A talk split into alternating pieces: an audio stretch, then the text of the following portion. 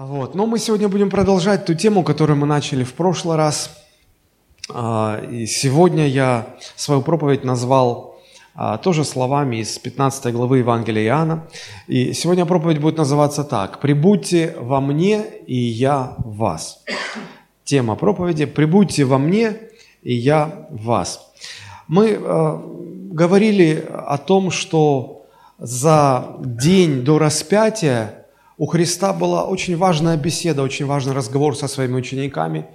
И этому посвящено целых пять глав Евангелия от Иоанна. Всего там 21 глава, и из них четверть посвящена только одной беседе, которая длилась несколько часов. Почему? Потому что очень важные темы были затронуты. И вот среди прочих тем, наверное, на мой взгляд, я думаю, что точкой кульминации был э, момент, когда Христос сравнивал э, учеников с веточками, себя с лозой, а своего небесного Отца с виноградарем. И он говорил о том, что э, главная цель, ради которой вы остаетесь на земле, это то, чтобы вы шли и приносили плод, чтобы вы принесли много плода. Мы-то в своей христианской жизни, мы много чего делаем. Да? Вот, э, сейчас началась проповедь, а э, кто-то пошел с детками там заниматься – а, вести для них воскресную школу.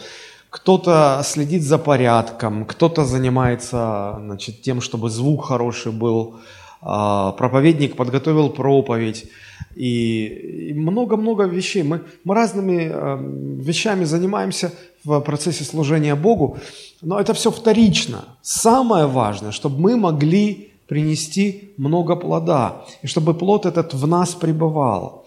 И вот Христос говорил, что э, мы не сможем принести плода, если у нас не будет прочной связи с Ним. Как веточка, если не будет на лозе, она не сможет приносить плод. Так и вы без меня, говорит Иисус, не можете делать ничего. И вот э, важно это соединение. Важно, чтобы веточка была соединена с лозой. И вот что означает это сравнение, что означает эта аллегория? Да? Мне очень нравится то, что Священное Писание никогда не оставляет нас один на один э, с какими-то метафорами. Ну, мол, вот Христос сказал, а вы дальше додумайте. Кто там лоза, кто там ветви, кто там виноградари. Уже сами распределите роли. И можно так запутаться в этих толкованиях. А Священное Писание нам конкретно говорит, если оно приводит какое-то сравнение, то тут же и ключ к пониманию, к расшифровке. Вот мне хотелось бы сегодня показать, э, в чем практически, в очень практических вещах, в чем выражается вот эта связь веточки с лозой. И вы сможете по пунктам просто увидеть, у вас есть эта связь со Христом, вы веточка, он лоза. Вот есть ли связь этой веточки с лозой? Есть ли у вас эта связь со Христом? В чем она конкретно выражается? И если есть, то насколько сильна эта связь? Насколько она прочная? Насколько... Э, каково давление сока, э, поступающего из лозы в веточку? Э, мне кажется, что это очень важно, чрезвычайно важно. Давайте мы прочитаем с 4 по 8 стихи в 15 главе Евангелия от Иоанна. Иисус говорит, «Прибудьте во мне, и я в вас». Это как раз тема нашей проповеди. Вот, «Прибудьте во мне, и я в вас, как веточка пребывает на лозе». Вот в чем это практически выражается, об этом будем сегодня говорить. Как ветвь не может приносить плода сама собой, если не будет на лозе, так и вы, если не будете во мне. Я есть лоза, а вы ветви. Кто пребывает во мне, и я в нем, тот приносит много плода, ибо без меня не можете делать ничего. Кто не прибудет во мне, извергнется вон, как ветвь, и засохнет. А такие ветви собирают и бросают в огонь, и они сгорают. Если прибудете во мне, и слова мои в вас прибудут, то чего не пожелаете, просите, и будет вам. Тем прославится Отец мой, если вы принесете много плода и будете моими учениками.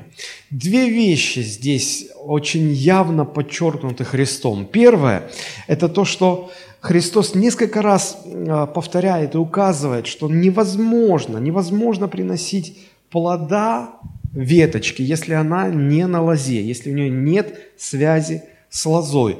Не может веточка сама по себе. А, как я уже говорил, Христос использовал это сравнение, потому что оно было очень-очень понятно людям того времени. Они, вероятно, каждый день видели виноградные лозы, кто-то, может быть, сам занимался а, разведением винограда. Им было очень наглядно для них это все было. И вот а, так как не может веточка приносить плод, если она просто сама по себе, так и вы, если у вас не будет связи со Христом, не можете приносить плод. И подчеркивает Иисус, без меня не можете делать ничего. А, в смысле, чтобы плод был. Но без него мы можем многое делать. Без него, например, можно быть очень религиозным человеком. Запросто. Без него можно а, очень активно заниматься религиозной деятельностью. Без него можно состоять в списках членов какой-нибудь церкви. Он у нас полстраны православный. А, и, но там есть такое деление, воцерковленный или не воцерковленный. Ну, это уже детали. Главное, что я верующий, в душе верующий. Вот. А, без него можно, я не знаю, можно проводить уроки в библейской школе, можно проповедовать за кафедры, можно выполнять, выполнять, в принципе, любую церковную работу, можно вести домашнюю группу, любую деятельность религиозную можно делать, только плода не будет. Это, знаете, все равно, что вот можно заниматься любым бизнесом, только прибыли не будет. Вопрос, а зачем тогда такой бизнес нужен? Вот и здесь Христос говорит, а зачем такая деятельность нужна? если не будет результата, если не будет плода. Поэтому э, сегодня достаточно много э, бесплодных церквей, бесплодных христиан, бесплодных проектов каких-то христианских. Мы-то можем их делать, а вот плод без него принести не можем. И второе, что бросается в глаза, это многократное подчеркивание э, вот это, это, этой фразы, которую я вынес в заголовок проповеди. «Прибудьте во мне, и я в вас прибуду». «Прибудьте во мне». Посмотрите, вот если с 4 стиха. Он так и начинается. «Прибудьте во мне, и я в вас прибуду». Да? Э, шестой стих. «Кто не прибудет во мне, тот извергнется вон». Седьмой стих. «Если прибудете во мне, и слова мои в вас прибудут», и так далее, и так далее. И дальше мы много видим, как Христос снова, снова, снова, снова повторяет эти слова. Вот это слово «прибудьте», прибудьте, прибудьте. А в греческом оригинальном тексте там стоит слово «мене», а, которое означает а, ну, не просто пребывать, а, ну, если можно так образно сказать, когда вот люди живут под одной крышей, когда люди... Потому что, знаете, вот у нас в нашей жизни есть много разных людей – Одни ближе к нам, другие дальше. С одними мы чаще встречаемся, с другими мы реже встречаемся. Но есть наши домашние, с кем мы под одной крышей живем, правда? Вот. И тут хочешь не хочешь, а, а домой пришел, а там опять ты. И никуда не денешься. Все, вот. Почему? Мы пребываем, мы, мы, мы рядом. Вот это слово, вот это значение. И Христос говорит не просто «иногда приходите ко мне», а «прибудьте со мной», «во мне прибудьте даже». Во мне прибудьте. А как это практически? Как это практически? Иметь связь со Христом. Знаете, это некрасивые слова. Вот ну, на этой неделе отмечали э, значит, э, день рождения Владимира Семеновича Высоцкого. Ему бы исполнилось 80 лет, если бы он был бы жив. И много слов хороших сказали. И э, я читал интервью Сергея Безрукова. Они в Кремле поставили, значит, Э, спектакль, э, посвященный Высоцкому. Э, Высоцкий иногда говорил на своих концертах, что в Кремль его пока не пускают. И вот Безруков, как поклонник творчества Владимира Семеновича, а мы вот решили на юбилей, значит, чтобы... И нас пустили. И мы провели это мероприятие. И он сказал, что вот то, что зал был полон, и люди стоя аплодировали, говорит о том, что э, Высоцкий жив, жив в наших сердцах, в сердцах его поклонников. Но мы понимаем, что это красивые слова, да? мы понимаем, что это...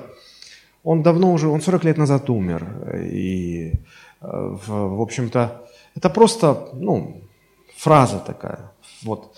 А, может быть, и вот то, что Христос говорит, прибудьте во мне, и я прибуду в вас, это из этой же категории, из области красивых фраз, красивых сравнений. Он всегда будет жить в нашем сердце, и, типа мы, пока мы помним и так далее, и так далее. Ну, понимаете, да, о чем я говорю? Нет, на самом деле нет. Иметь связь со Христом – это очень и очень практические вещи. И э, в исследуемом нами отрывке мы можем найти, по крайней мере, пять конкретных форм, э, в которых выражается вот эта наша связь или наше пребывание со Христом. Мне бы хотелось поговорить об этом более подробно. Итак, в чем проявляется практически, практически в чем проявляется связь между лозой и веточкой, связь между нами и Христом? Ну, во-первых, это проявляется, а, первое, да, у нас будет пять вещей, пять пунктов, ну, как пять пальцев на руке, и легче будет запомнить. Ну, во-первых, что нас связывает со Христом? Ну, конечно же, вера. Вера нас связывает со Христом. Мы с Ним связаны не мистическим каким-то образом, не какими-то таинственными обрядами. Знаете, как вот а, мужчины почему боятся в ЗАГС идти? А, женщины всегда хотят затащить мужчину в ЗАГС, а мужчина всегда сопротивляется.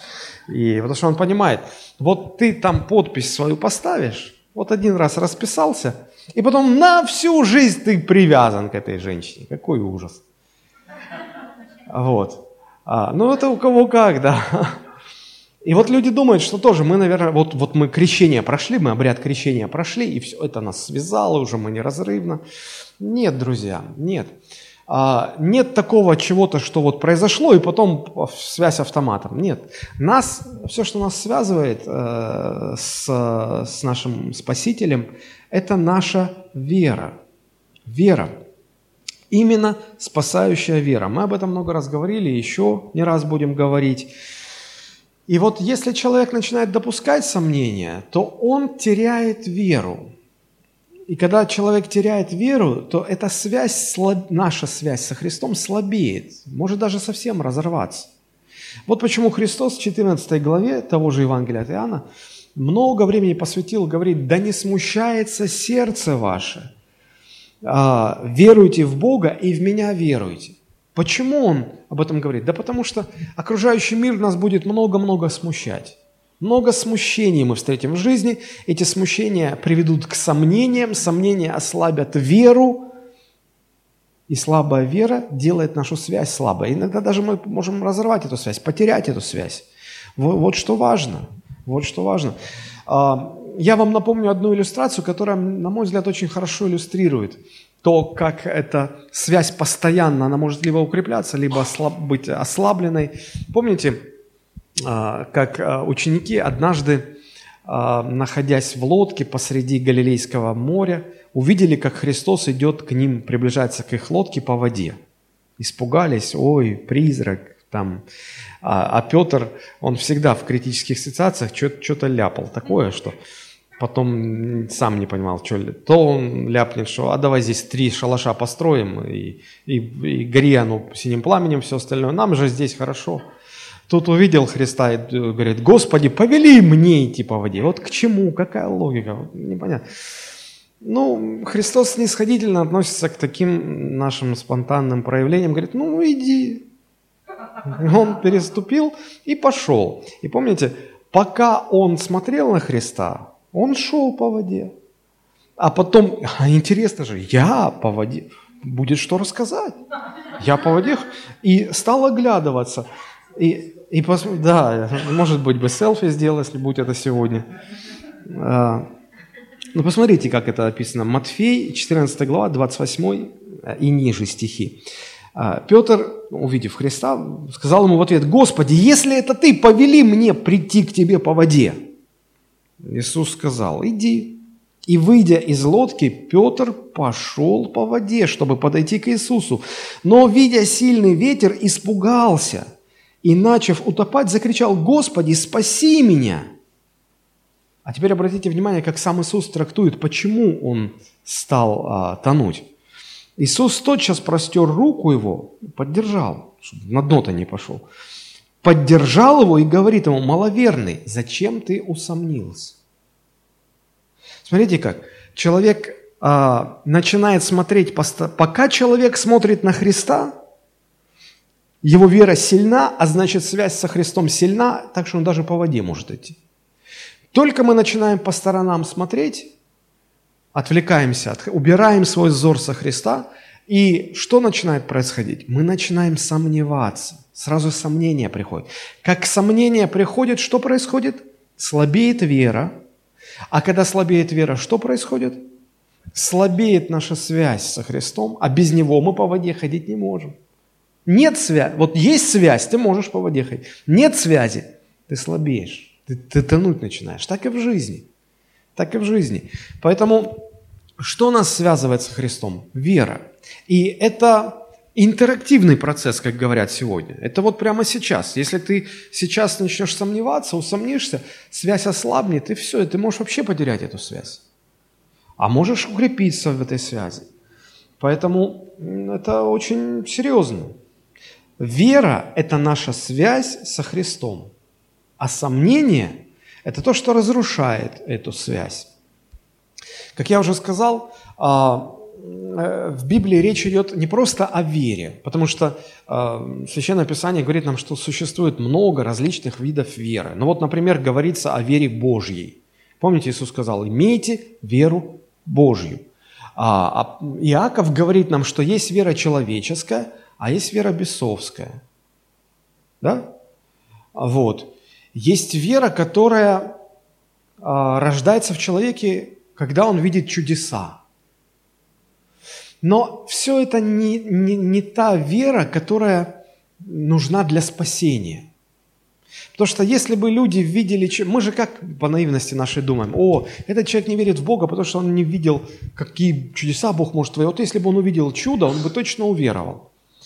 Ну да, вера может привести человека, вернее, чудо может привести человека к вере, но это будет совершенно не та вера. Вот почему Христос и не стремился-то э, использовать чудеса как инструмент для того, чтобы привести людей к вере.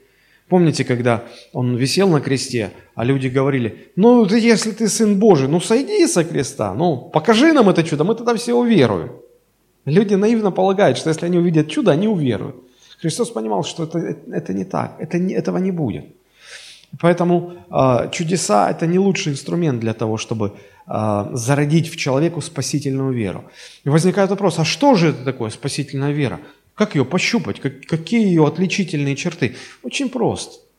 Их всего три отличительных признака спасительной веры. Она доступна не только там, профессорам богословия, но самым простым, даже не абсолютно необразованным людям. Она доступна.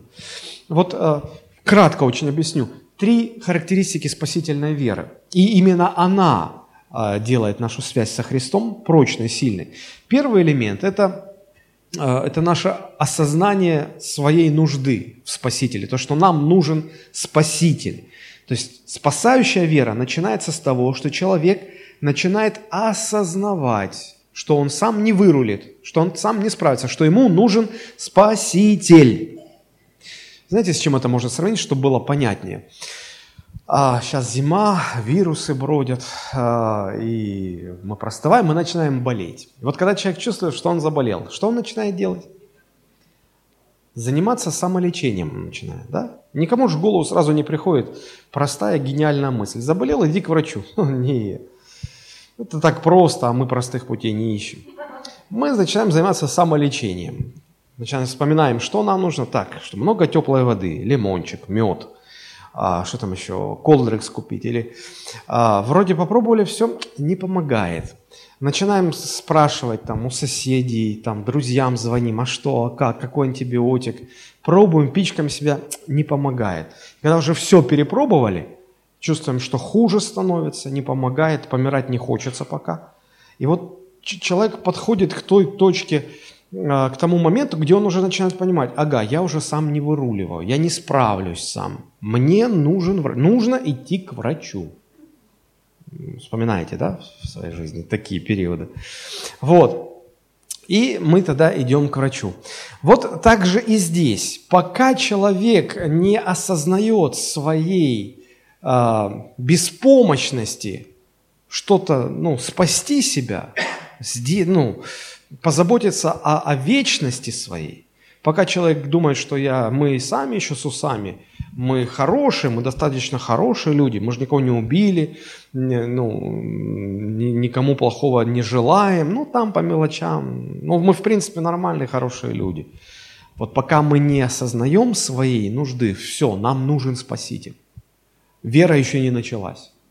Вот когда ты понимаешь, что я абсолютно пропащий, конченый грешник, и, и я, не, я ничего для себя, для своего спасения сделать не могу. Никакие мои дела не, не, не спасут меня. Ничего. Мне нужен тот, кто меня спасет. Мне нужен Иисус. Мне нужен Спаситель. Вот с этого момента только и начинается вера. Заметьте, не тогда, когда человек увидел Божие чудо, и оно привело к вере. Эта вера не спасает. А когда человек увидел свою полную испорченность, беспомощность, несостоятельность, неспособность, и, и, и человек просто падает на колени и говорит, Господи, грешник я, погиб, если ты не спасешь, я погиб. На полном серьезе. Вот с этого момента начинается вера. А, вера начинается в тот момент, когда человек понимает, что без Бога он погиб и точно окажется в аду. Есть много людей, которые признают, что Бог есть, соглашаются, что Бог есть, и, и считают, что вот мое признание того факта, что Бог существует, это и есть моя вера в Бога. Друзья, эта вера ничего не поменяет. Это не спасительная вера – Спасительная вера – это когда вы понимаете, что у вас без Иисуса Христа нет ни малейшего шанса на спасение. И наша связь со Христом всегда будет прямо пропорциональна нашей вере. Чем крепче вера, тем крепче связь. Я уже об этом говорил, да? А наша вера будет прямо пропорциональна осознанию нашей потребности в Спасителе. Чем больше мы сознаем свою эту потребность, тем крепче будет наша вера. А, вот с этого начинается вера, которая приводит нас к спасению, и вера, которая держит нас, как веточку на лозе Христе. Мы почему очень мало приносим плода? А, по очень простой причине. По причине нашей самонадеянности. Потому что мы считаем, что, слушайте, ну в конце концов, мы, мы самодостаточные люди. Мы мало ощущаем свою беспомощность без Него. А раз не ощущаем, то и искать Его забываем, и обращаться к Нему забываем, и молиться э, забываем. И вот нехватка этого глубокого осознания нашей нужды во Христе, она и, и не позволяет нашей вере не то что крепнуть, зародиться вообще даже. И вот для того, чтобы изменить ситуацию, что делает Господь? Он просто вынужден а, периодически допускать в нашу жизнь трудные ситуации, проблемы, горе, бедствия. Именно трудности приводят нас к осознанию, слушай, а я вот уже не, я не справляюсь. Я не сп... И тогда мы спрашиваем, а Господи, а где ж ты был? На месте Бог был, где ты был? Когда думал, что ты такой самодостаточный. И вот Бог допускает эти трудности, потому что трудности нас привлекают к Богу. Неблагополучие тянет нас к Богу. Благополучие нас уводит от Бога. Благо, благополучие мы считаем, что мы, мы хорошие, мы сильные, мы, мы высоконравственные, мы, мы очень даже много чего можем – Хотите, чтобы было меньше трудностей в вашей жизни? Научитесь а, прибегать к Богу, даже когда у вас все хорошо. Научитесь видеть свою беспомощность, даже когда у вас все вокруг хорошо. И не забывайте обращаться к Господу. А, потому что потребность в Нем у нас всегда есть. Вот только не всегда мы осознаем эту потребность. Мы на прошлой неделе посмотрели фильм «Движение вверх». Кто-нибудь видел этот фильм?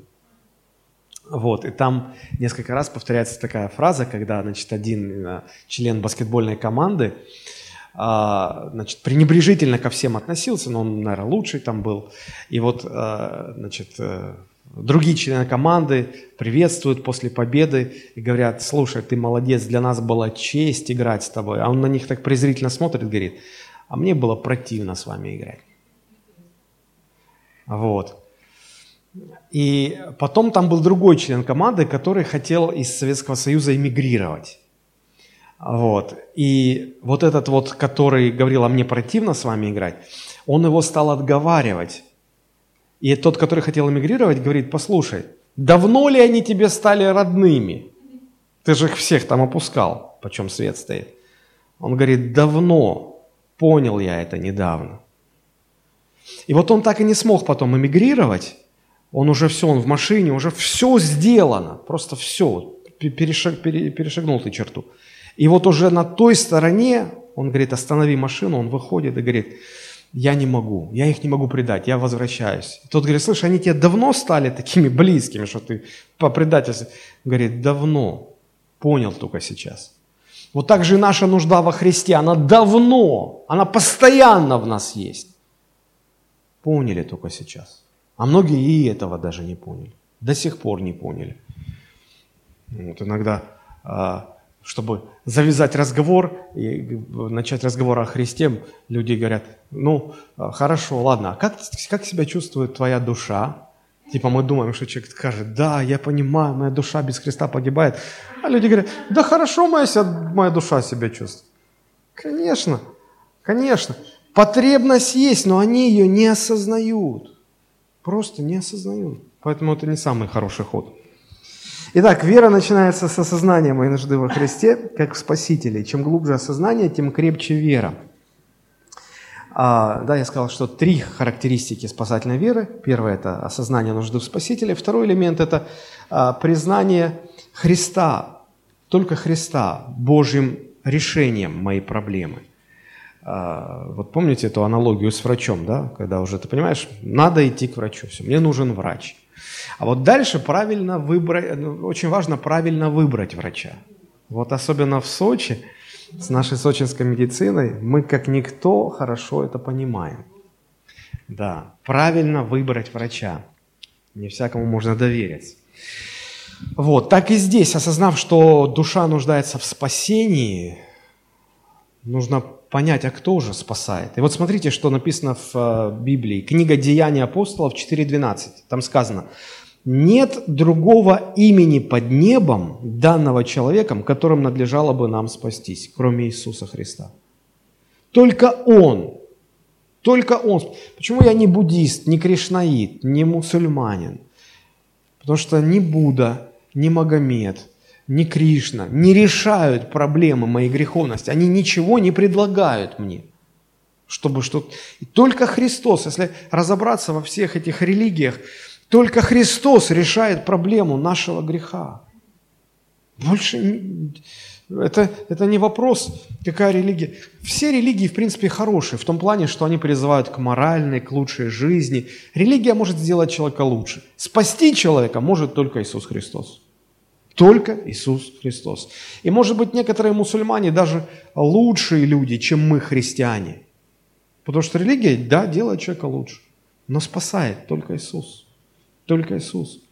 А, помните, однажды Христос начал проповедовать на какую-то странную тему, там, ешьте мою плоть, пейте мою кровь. И он, он специально так э, стал говорить, и люди отошли, перестали ходить за Иисусом. И Иисус говорит своим ученикам, не хотите ли вы отойти? А ученики говорят, а куда нам идти? А, мы, мы, мы, мы знаем, что ты спаситель, у тебя глаголы вечной жизни. Хотя мы также не понимаем, что ты говорил. Но альтернативы нет. Почему? Они видели и осознавали свою потребность в нем и понимали, что он спаситель. И вот эта потребность, она будет держать нас возле Христа. Это наша вера будет связывать нас со Христом. Это очень важно. То есть первое, а, характеристика настоящей веры, мы понимаем, что нам, нам нужен Спаситель. Во-вторых, мы понимаем, что этим Спасителем является только Иисус Христос. И третье, мы понимаем, что Ему надо доверить свою жизнь. Потому что когда понял, все, надо идти к врачу, выбрал хорошего врача, а теперь надо доверить себя Ему, чтобы он там поковырялся в нас, поправил, что не так. Потому что э, можно э, много описывать, какая хорошая вот у нас стоматология, какие там безболезненные эти, а когда нужно под эту бормашинку себя по поставить, то здесь уже начинаешь а, думать, а, а доверяю ли я ему и так далее. Так и здесь. А, нужно доверить себя Христу. А, вот мне всегда вспоминается история, которую описывал а, Билли Грэм в, в одной из своих книг. Он говорит, на торговой площади проводилось а, такое цирковое представление, был натянут канат, и по канату, значит, вот как их называют, этих канатоходцы, да, он сам бегал, ходил как по дорожке, потом взял тачку, поставил на канат и тачку перевозил. Потом в тачку угля навалил большую кучу и тоже так легко перевозил. И говорит, а, а кто верит, что я могу перевести в этой тачке человека? И все, о, там, да-да-да, там, супер. И один, который больше всех кричал, этот канатоходец сверху-то говорит, вот вы, господин, да, садитесь. И он такой, я? Нет. Вы что, не верите? Я верю. Но нет. Вот что такое вера? Это не громче всех кричать, о, я верующий. Да, а вот сесть. Потому что настоящая вера – это когда ты доверил себя Спасителю. Ты доверил свою жизнь. Вот и все. Осознаешь нужду в Спасителе, понимаешь, что этим Спасителем является только Иисус Христос, и буквально доверил свою жизнь и свою будущность Христу. Вот что такое спасительная вера. И это та вера, которая связывает нас со Христом. Веточка и лоза, что связывает? Вера. Что держит? Вера. Теперь э, вторая практическая форма, в чем выражается связь, в чем выражается Христос пребывает в нас, мы во Христе. Э, это э, познание священного Писания, познание Слова Христова. А, вы скажете, ну как-то банально. Каждая проповедь призывает к тому, что надо читать Библию, надо читать Библию. Понятно, что надо читать Библию. Но а, посмотрите, здесь я, я же ведь не придумываю эти пять пунктов. Вот что, что может связывать веточку с лозой? А давай я придумаю пять каких-то пунктов. Я их не придумываю, они здесь есть все в, в нашем тексте. Вот посмотрите, если мы прочитаем в 15 главе 5 и 7 стихи, Шестой пропустим, пятый и седьмой. Смотрите. Иисус говорит, «Я лоза, вы ветви. Кто пребывает во мне, и я в нем, тот приносит много плода». Седьмой стих. «Если прибудете во мне, и слова мои в вас прибудут». Теперь давайте сравним пятый и седьмой. Смотрите. А, «Кто пребывает во мне, и я в нем». Седьмой. «Прибудете во мне, и слова мои в вас прибудут». Что поменялось в этих формулах? Они по смыслу одно и то же означают, да? Только вверху, в пятом стихе, э, ну, посмотрим э, левую и правую сторону. Левая сторона пребывает во мне, правая сторона я пребываю в нем. То есть человек во Христе, Христос в человеке. Да? Теперь это же формула в седьмом стихе. Человек пребывает во Христе и... А тут уже слова мои в вас пребудут.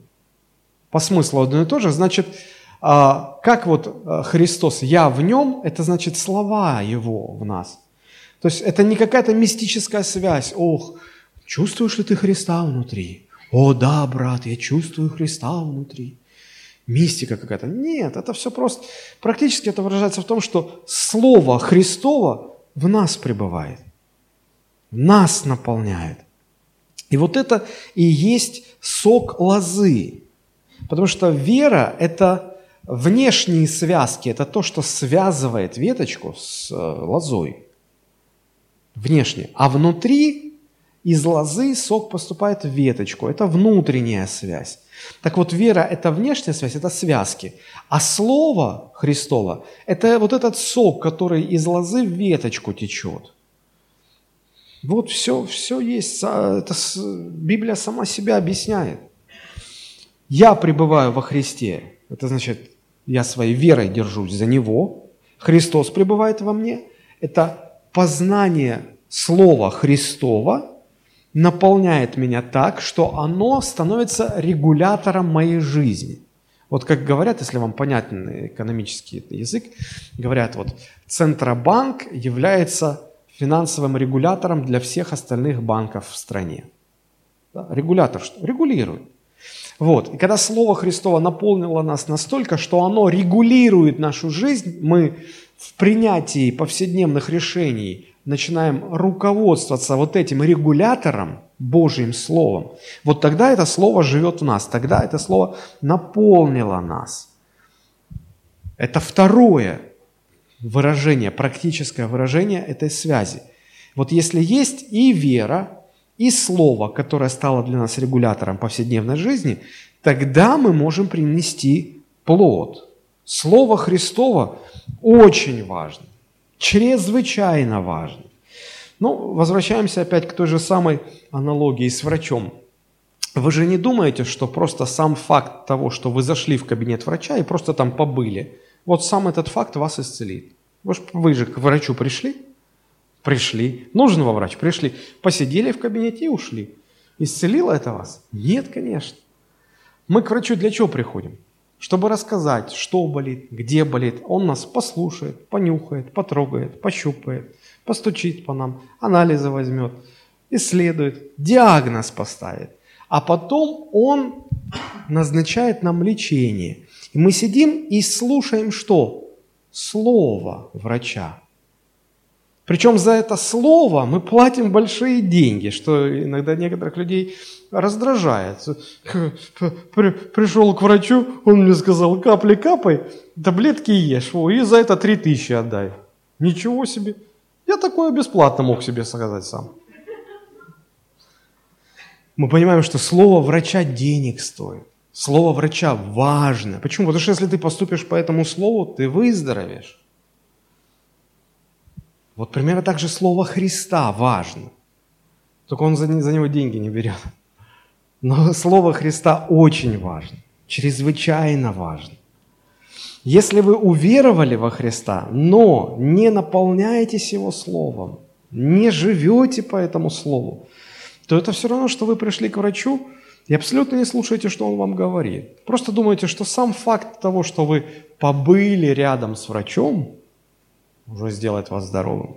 Нет, вы так и останетесь больным. А в церкви вы так и останетесь мирским человеком, каким вы были до, до того, как пришли в церковь. Абсолютно неизмененным человеком.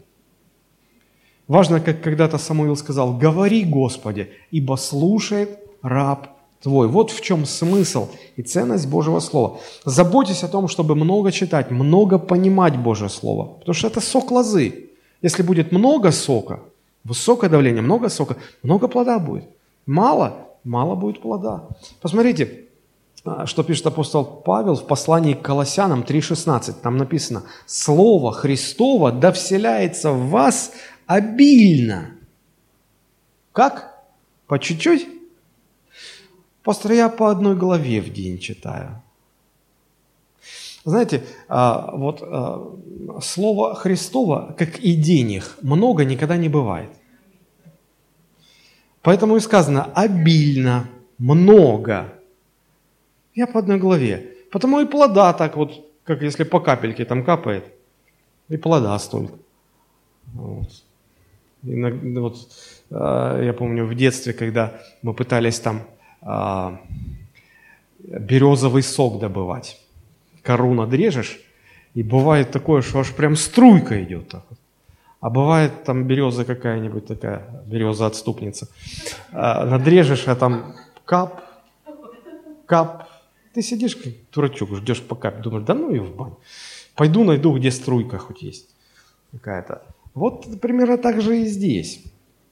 Поэтому, смотрите, там Слово Христово да вселяется в вас обильно, со всякой премудростью. Научайте и вразумляйте друг друга псалмами, славословиями, духовными песнями, во благодати, воспевая в сердцах ваших Господу. Поэтому ищите всякую возможность наполняться Словом Божьим. Читайте, слушайте, заучивайте наизусть. Это важно наизусть заучивать. Слушайте полезные проповеди. В конце концов, пойте Слово. Пойте. Вот мы пели песню «Великие и чудные дела Твои, Господи Боже Вседержитель». Это, эти слова в Библии есть. Это песнь Моисея. Когда мы поем Слово Божие – оно, оно начинает действовать на нас, оно, мы думаем об этом, оно наполняет нас. Пойте Божье Слово. Смотрите на окружающий мир в свете Слова Божьего, чтобы оно объясняла вам, расставляла все точки над «и». Говорите о Слове с другими людьми. Для меня всегда это удовольствие говорить о Божьем Слове. Иногда бывает так, вот, вот вы на домашнюю группу приходите, и пастор спрашивает, а, ну, давайте обсудим последнюю проповедь. Иногда люди говорят, слушайте, ну, давайте мы просто нормально пообщаемся. То есть у нас дилемма такая. Или мы ну, занимаемся этой нудятиной, обсуждаем эту последнюю проповедь, или мы просто ну, нормально пообщаемся, вот по-человечески так. По капельке, кап, кап, кап. Друзья, я, не знаю, я, я готов часами разговаривать. Мне интересно, мне, мне нравится. Вообще, ну как Иисус говорил, от избытка сердца говорят уста. То есть, если сердце не наполнено словом, то, конечно, что там выцеживать из себя больно, неприятно. Но если сердце переполнено словом, то тогда оно течет, хочется разговаривать, хочется говорить об этом. Итак, нам надо поторапливаться. Да? Уже два элемента практических мы выяснили. Это вера, которая как связка связывает, внешняя связка на, на лозе нас держит веточку. И э, познание Божьего Слова – это внутренняя связь, как сок, который из лозы в веточку перетекает. А, третья практическая форма в чем заключается? А, ну, наверное, в том, что важно размышлять над Божьим Словом. Слово, когда поступает к нам, важно размышлять, потому что когда сок в веточку приходит, он же веточкой должен усваиваться, перерабатываться и потом трансформироваться в плод. Правильно же? Нужно так не, не, не, не течет сразу в плод, а перерабатываться должно. Вот. Также и Слово Божие, мы его приняли, а дальше оно, оно должно усвоиться. И э, через что оно усвои, усваивается? Через размышление – кто-то сказал, что размышление над Словом Божьим подобно перевариванию пищи. Когда прочитали Слово, и вам важно, чтобы оно не вылетело из второго уха, влетев в первое, а еще из третье ухо. Вот. А важно, чтобы оно усвоилось, да? Вот тогда нужно размышлять. Смотрите, как об этом написано э, в первом псалме. Первый псалом, второй стих ну, начало первого псалма. Блажен муж, э, что там, первый, дайте стих, э, боящийся Бога. Блажен муж, который не ходит на совет нечестивых, не стоит на пути грешных, не сидит в собрании развратителей, второй стих дальше. Но в законе Господа воля его, и о законе его размышляет он день и ночь. А второй стих, вот яркий пример э, литературного приема, который постоянно используется в Священном Писании, который называется параллелизм. В чем заключается он? Я уже говорил об этом не раз. Когда одна и та же мысль выражается двумя разными словесными фразами. Но мысль одна и та же, а фразы две. Люди, которые не знают, что существует такой прием, Библия именно таким приемом написана, они считают, что мысли две. И начинают выяснять, и начинают говорить, вот, а, значит, э, человеку для спасения нужно покаяние, а про Иуду написано, что он раскаялся и не спасен. И вот раскаяние – это одно, а покаяние – это другое. Бред силой кобылы. Одно и то же. Пока, покаяние, раскаяние – это одно и то же. И вот здесь тоже э, иногда люди думают, что ну вот в законе Господа воля его – это одна мысль, а о законе его размышляет он день и ночь – это другая мысль. Друзья, на самом деле это одна мысль, разными словесными формулировками выражена. А теперь соедините их. Попытайтесь в этих двух разных словесных формулировках увидеть эту одну мысль. В законе Господа воля человека. Скажите это другими словами. Что значит воля человека находится в законе Господа? Значит, он не просто знает этот закон, он не просто его изучил, а его воля там. То есть он хочет поступать так, как предписывает закон Божий.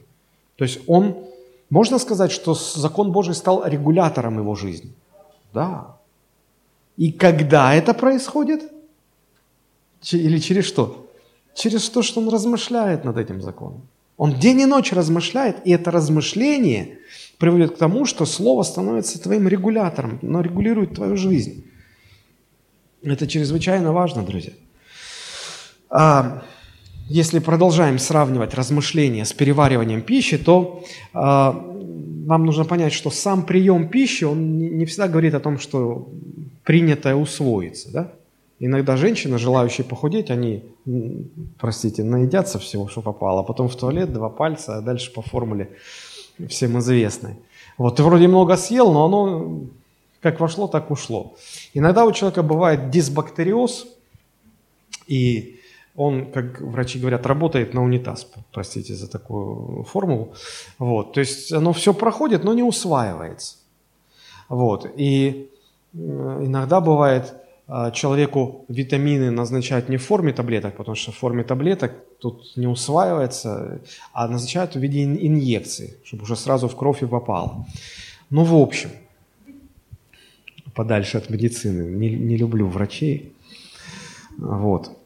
А, у меня есть цитата Чарльза Спержина, который об этих вещах размышляет, и просто позволю себе привести его слова. Цитирую. А, он пишет, «Нам следует размышлять о божественных истинах, потому что таким образом мы извлекаем из них подлинные питательные вещества. Истина – это нечто похожее на виноградную гроздь. Если мы хотим получить из нее сок, мы должны размять ее и толочь, давить ее много раз. Помните, как Челентано давил виноград? Долго это. Вот, и там сок, значит, собирался. Продолжаю цитату. «Тела наши не поддерживаются простым принятием пищи. Внешняя пища усваивается внутренней жизнью в результате пищеварения. Наши души не напитаются простым слушанием какой-нибудь части божественной истины. Слушание, чтение и изучение – все это требует внутреннего переваривания, чтобы принести конечную пользу. А внутреннее переваривание истины заключается большей частью в размышлении над ней. Согласитесь, есть в этом а, что-то. То есть, а, как пища переваривается а, в, в нашем кишечнике, и тогда усваивается все полезное, и строятся клетки нашего организма, так и Слово Божие. Не просто его услышав, а услышав, размышляя над ним, мы забираем из этой истины все полезные вещи, из которых строится наша душа, строится наша жизнь, наш характер – и э, другой, э, очень известный проповедник Тозер, он, он говорил, вы должны размышлять над словом в 10 раз больше, чем читаете его. А это как в жизни. Ну вот представьте перед вами 100 э, грамм гречки и одна котлетка. Ну, такая порция должна быть, если вы не хотите набирать лишний вес. Вот. Сколько времени вам понадобится, чтобы это все съесть?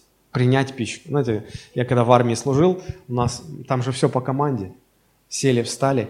Без команды к ложке притронуться нельзя. И там была такая команда «Приступить к приему пищи». Мне все время хотелось сказать, кушать подано, садитесь жрать, пожалуйста. А, вот. вот на сам прием пищи уходит ну, несколько минут. А на переваривание – часы. А на то, чтобы переварив... переваренное усвоилось и стало частью организма? Дни. Так вот, соразмерность какая? Принять пищу – это тут мало времени, а переваривать – это много. Поэтому читать Слово Божие немного, а потом... Раз... Почему у нас одна проповедь в неделю? Иначе вы бы не успели переваривать. А так вы одно услышали и всю неделю размышляете, перевариваете. Аминь. Ну, я так надеюсь, что вы размышляете. Все сказали аминь. Конечно, слава Богу. Хорошо. Итак, а, то, что вы читаете Библию, молодцы, замечательно, это хорошо. Добавьте еще размышления. Каждая минута чтения – 10 минут размышления. Делайте записи, ведите дневник, записывайте свои выводы на бумаге. А, я учился в институте, у нас был очень хороший преподаватель по кибернетике, и он говорил, вы э, научитесь размышлять только тогда, когда будете делать это на бумаге. Размышляйте на бумаге, письменно, пишите свои размышления. Это помогает на самом деле. Я так этому и научился. Хочу процитировать слова, которые приписывают э, Джордана Бруно. Уж не знаю, действительно ли он сказал, но фраза достойна того, чтобы ее услышать. Цитирую. Особенностью живого ума является то, что ему нужно лишь немного увидеть и услышать для того, чтобы он потом мог долго размышлять и многое понять. Вот точно нет э, духовного дисбактериоза. Когда ты чуть-чуть услышал, понял, а потом много размышляешь и много ценного для себя извлекаешь. А бывает как? Человек прочитал, что ты можешь сказать? В лучшем случае он просто перескажет. Все. Я говорю, а попытайся подумать, чему учит это слово, что имел в виду Иисус. Попытайся проанализировать, попытайся найти логические связи, цепочки, а, сопоставления. А, попробуй сделать анализ, попробуй сопоставить это с другими похожими местами Писания, которые на ту же тему говорят. О, это уже сложно. Духовный дисбактериоз. Поэтому, друзья, этому надо учиться. А для того, чтобы этому учиться, нужно время – а в наш век суперскоростей выделить время, чтобы посидеть, сфокусироваться, сконцентрироваться, поработать над Словом Божьим, ой, как сложно. Мне большинство людей говорит, пастор, дольше 10 минут не могу сидеть. Ну вот не могу и все. У меня в одном месте шило, наверное. Я вот, ну, ну не могу. Я помню, когда я только уверовал, а, я работал в церкви, в здании церкви. И у нас там был сторож из бывших э, алко-наркозависимых, он еще и в тюрьме сидел. И он, он любил, как бы, как это сказать, красоваться, позировать. И вот я утром пришел, работая, а он все время придет, то то спросит, то то спросит, то это. И он все время, как вот у него, как присказка такая была, говорит, ой, сейчас возьму Библию, надо пойти поработать с Писанием, надо пойти поработать с Писанием, поработать со Словом Божьим. И вот он, я думаю, ну слава Богу, сейчас уйдет, не будет мне мешать. Через минуту опять выходит, а, да, я же собрался поработать с Писанием, поработать с Писанием. И потом к, к, к полудню мне уже надоедает, я говорю, слушай, если бы ты столько работал с Писанием, сколько ты говоришь, что ты пойдешь поработаешь с Писанием, ты бы уже давно богословом бы великим стал. Вот так и мы. Так, надо почитать Библию, надо почитать. Сел, так, э, что там, лоза, ветви, виноградарь, звонок, там, по работе. Алло, э, шпаклевку, да, два, два мешка шпаклевки. Э, да, все, договорились. Потом, так, шпаклевки, лоза, лоза, а мы ветви, ага, виноградарь. Кто виноградарь? Я виноградарь? Нет, Отец виноградарь. А Дух Святой кто? А почему Духа Святого здесь нет? Иисус лоза, я ветвь, Отец виноградарь, а Дух Святой? Где Дух? Потом опять другой телефон. Там чего-то не случилось, или там подвели, там запил, не вышел на работу. Ты думаешь, шпаклевка, на работу не вышел, запил. Тут еще Дух Святой, не могу его пристроить никуда. Короче, ладно, вечером, все, не работает у меня над Словом Божьим. Узнаете себя? Вот, вот, а время нужно. Привяжите себя к стулу, если надо.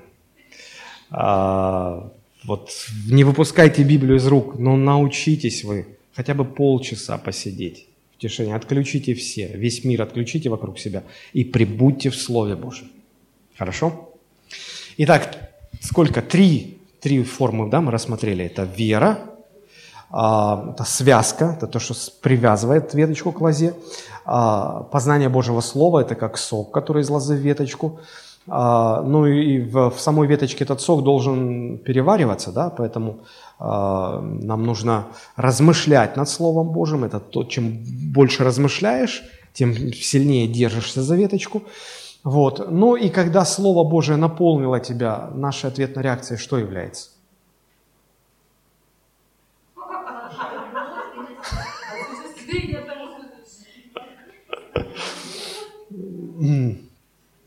Но когда вы откровение получаете, когда вы читаете Библию, для вас что-то доходит, вам же хочется что-то в ответ сказать. Молитва, молитва. То есть мы начинаем с Богом разговаривать.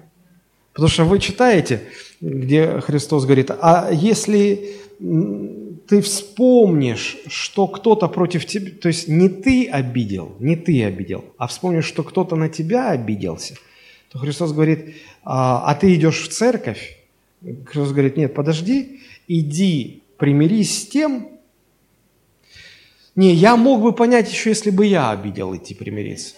А так он на меня, я ничего не делал, он на меня обиделся, и я должен... Господи, я что-то не... Что это? Реакция на слово.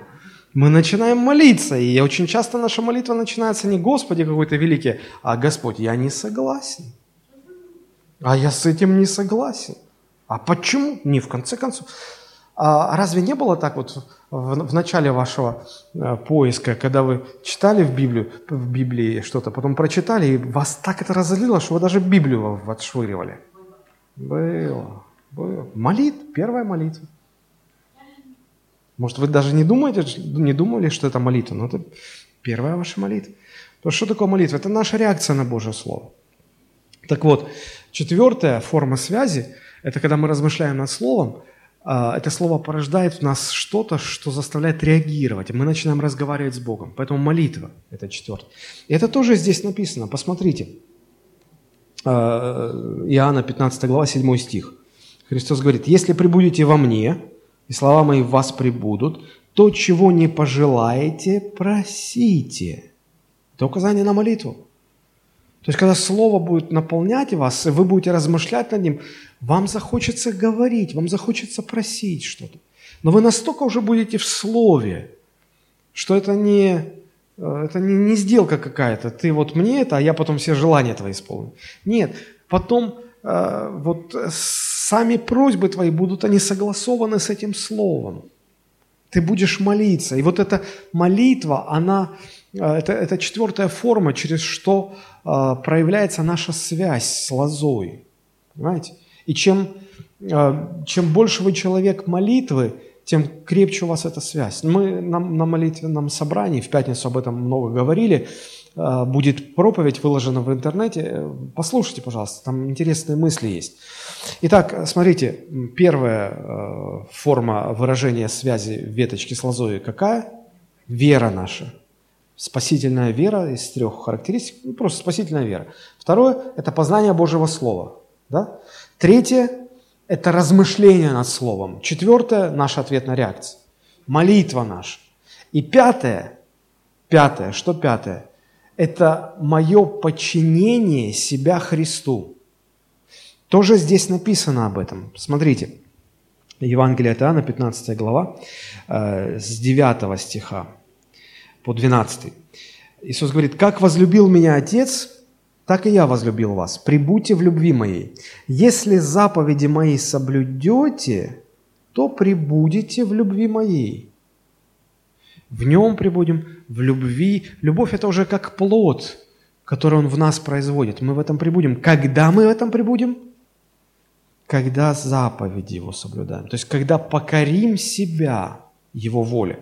Когда подчинимся ему, когда покоримся ему – тогда наша связь с Ним крепнет. И смотрите, Христос говорит, как и я соблюл заповеди моего Отца и пребываю в Его любви. У Христа те же самые условия. Он покоряется Отцу и пребывает в Отце. Мы покоряемся Христу и пребываем в Нем. Это еще одна форма выражения этой связи между веточкой и лозой. Видите здесь? Так оно и есть. Знаете, есть, э, как, ну, вообще есть два типа подчинения – а, когда человек подчиняется, потому что он вынужден, ну заставили, ну вынудили, и я в душе протестую, ну куда деваться, все, я покорился. И второй тип покорности, когда человек э, умом своим доходит, говорит, слушай, ну, ну да, ну вот так надо. И он, пор, ну, поработав душой своей, приходит к пониманию, да, я должен покориться, и покоряется сознательно, осознанно. Ну, например, я с детства всегда боялся, когда мне делают уколы. Вот вообще врачей боюсь, а уколы... Уколы я настолько боялся. У меня как-то мама лежала в больнице, я пришел ее навещать. Угу. Значит, э, три женщины в палате, я пришел навестить маму, а как раз медсестра делала укол. Я захожу, я вижу шприц, укол. Я зашел, и меня повело сразу. Вся палата откачивает того, кто пришел навещать больных. Вот. А если мне делать укол, все, меня ведет, я уже думаю, что я умираю. И почти всю свою сознательную жизнь у меня такое было. Потом, когда мне врачи назначили каждую неделю уколы, я думал, ну все, меня заколят до смерти просто. Вот. И потом я стал размышлять и понять, ну куда деваться, ну ты, да нужно для здоровья. И я осознанно покорился, то есть я внутри что-то у меня ну, произошло, я согласился, да, вот вам моя, колите, колите. И знаете, прошло. Сейчас уже мне даже витамины, когда колят, болезненные такие. Вот B1, B6 витамины. Ой, это какое удовольствие. Том, а, обычно, ну, что самое больное в уколе? Когда игла в ткани попадает, да? А там, когда игла в ткани попадает, когда витамин колешь, это вообще-то удовольствие. Потому что то, что потом начинается, о, тихий ужас. А, так, надо возвращаться к теме. То есть ты осознанно соглашаешься. Ну, это требует каких-то усилий, может быть, это где-то больно. Но, или знаете, вот когда, э, значит, мне один человек говорит, слушай, пастор, мне вот приходится работать на работе, а она мне не нравится. А я еще как назло вот читаю всякую такую умную литературу, там написано, там такая формула, мотиватор такой. Делай то, что ты любишь, и люби то, что ты делаешь. Говорит, ну первое у меня точно не получается. Мне приходится заниматься тем, что я не люблю. Что мне делать? Я говорю, тогда выполняй второе. Полюби то, что делаешь. Как полюбить? Ну, у тебя же выхода нет. Ну, полюби, найди какие-то положительные вещи в этом, какие-то стороны положительные. Полюби это все. Стерпится, слюбится. Вот. Ну, иногда получается так. Вот. То есть, ну, здесь нужна работа души. Полюбил, покорился, все хорошо. А, вот примерно так же и здесь. Примерно так же и здесь. А, значит, здесь важно вот что. А, важно понять, что именно наша покорность, сознательная покорность Христу, она и приносит плод. А чтобы себя покорить, а, нам часто приходится ну, идти на какие-то муки, на какую-то боль. Это приносит боль. Ну, например, вот смотрите – а, Галатам 4 глава, 19 стих. Когда апостол Павел значит, а, проповедовал а, галатийцам и основал церковь в Галатии, все хорошо было, потом он ушел, и потом пришли некоторые братья из Иерусалима, которые внесли лжеучения, и, и люди отвратились от веры. И апостол Павел, узнав об этом, возвращается к ним, говорит, слушайте, ну все, мне все заново придется делать. Вот он говорит, дети мои, для которых я снова в муках рождения, доколе не изобразится в вас Христос. В оригинальном тексте там более точно сказано, а, там сказано, я в муках рождения до тех пор, пока Христос снова не будет сформирован в вас, внутри вас. То есть смотрите, апостол Павел – считал плодом своего труда то, что в этих верующих отобразится Христос. Это был его плод. Он работал над этим. И смотрите, как он характеризует эту работу. Говорит, это для меня все равно, что муки рождения. Знаете, у нас боль всегда ассоциируется с чем-то негативным, с проклятием каким-то, а ведь в боли, в боли есть, боль очень полезна. Ну как полезна? Она связана со многими позитивными вещами. Ну, но, но смотрите, маленький ребенок у вас, зубки начинают резаться. Зубки режутся, это хорошо, но больно. Ребенку больно, нужно колгелем мазать а, и успокаивать, ребенок плачет – а, режутся зубки, это хорошо, но это больно, сопровождается болью. Хорошо. А, вот мужчины ходят в спортзал, тяжести таскают, и у них мышцы растут. Мышцы растут хорошо? Хорошо. Но это больно. Через боль это происходит. Ты оттренируешься, на следующий день у тебя все болит, но они растут. Но с болью это связано. Похудеть. Хорошо? Хорошо. Но это больно. Больно приучить себя к новому режиму питания, графику тренировок. Очень больно. В конце концов, женщины детей рождают через боль. Женщина, чтобы родить плод, проходит через боль. Вообще любой плод рождается через боль. Мы рассуждали в прошлый понедельник на Совете Церкви о вот этой аналогии лоза, ветви. Светлана Васильевна сказала удивительную вещь. Она говорит, я когда-то наблюдала за тем, как растет, как выращивают виноградные лозы. И говорит, вот лето, жара, и уже лоза должна приносить плод. А, и и я все время порывалась полить, полить виноградную лозу. А мне эти работники говорят, не, не смей, ни в коем случае. Я говорю, как же, она, ну, э, жарко же, ей же водичка нужна.